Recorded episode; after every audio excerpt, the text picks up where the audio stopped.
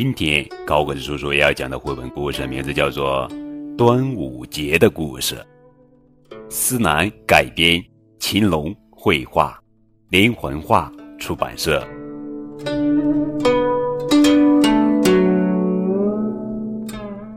很久以前，在中国的土地上有许多小国，其中有个楚国。楚国有个大臣。名叫屈原。楚国旁边有个秦国，秦国有统一天下的野心，把楚国当作最大的敌人。屈原向楚王提出许多治理国家的好主张，可楚王就是不听，屈原非常伤心。后来楚王。中了秦国的奸计，罢了屈原的官，还把他赶出了京城。屈原离开京城，来到了汨罗江边。他想到国家的前途，想到老百姓的苦难，心里难过极了。他一边走着，一边悲叹：“长太息，一言涕兮，哀民生。”之多金。汨罗江边的一位老渔夫认出了屈原，请他住在自己的茅棚里。屈原眼巴巴地等待着来自京城的消息，他多想再回到楚王身边为国家尽力啊！屈原等啊，盼啊，可楚王总也没召见他。逃难的百姓越来越多了。一天，屈原问一个逃难的老头：“京城怎么样了？”老头颤巍巍地说：“唉，秦国的兵已经打进了京城，我们，我们已经亡国了。”听到国家遭难的消息。屈原万念俱灰。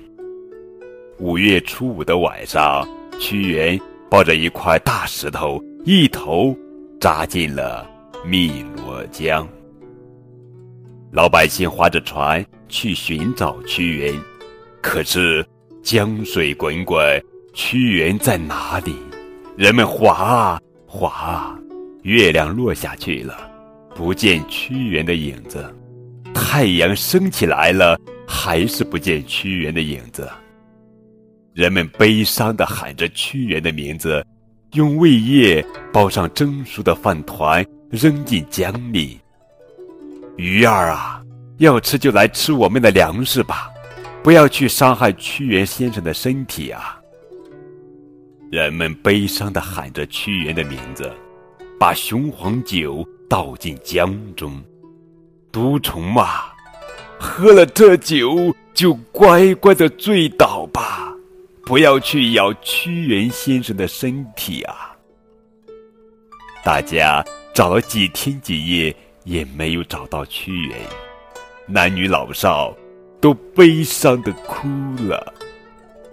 为了纪念屈原，人们把他投江的五月初五这一天定为端午节。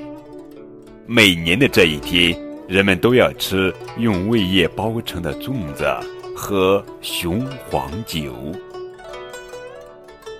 在南方许多地方，人们还要赛龙舟，看江上的龙舟一只比一只威风。端午节包粽子、赛龙舟的活动，都是对屈原的纪念。屈原爱国家，爱百姓。人们永远不会忘记他。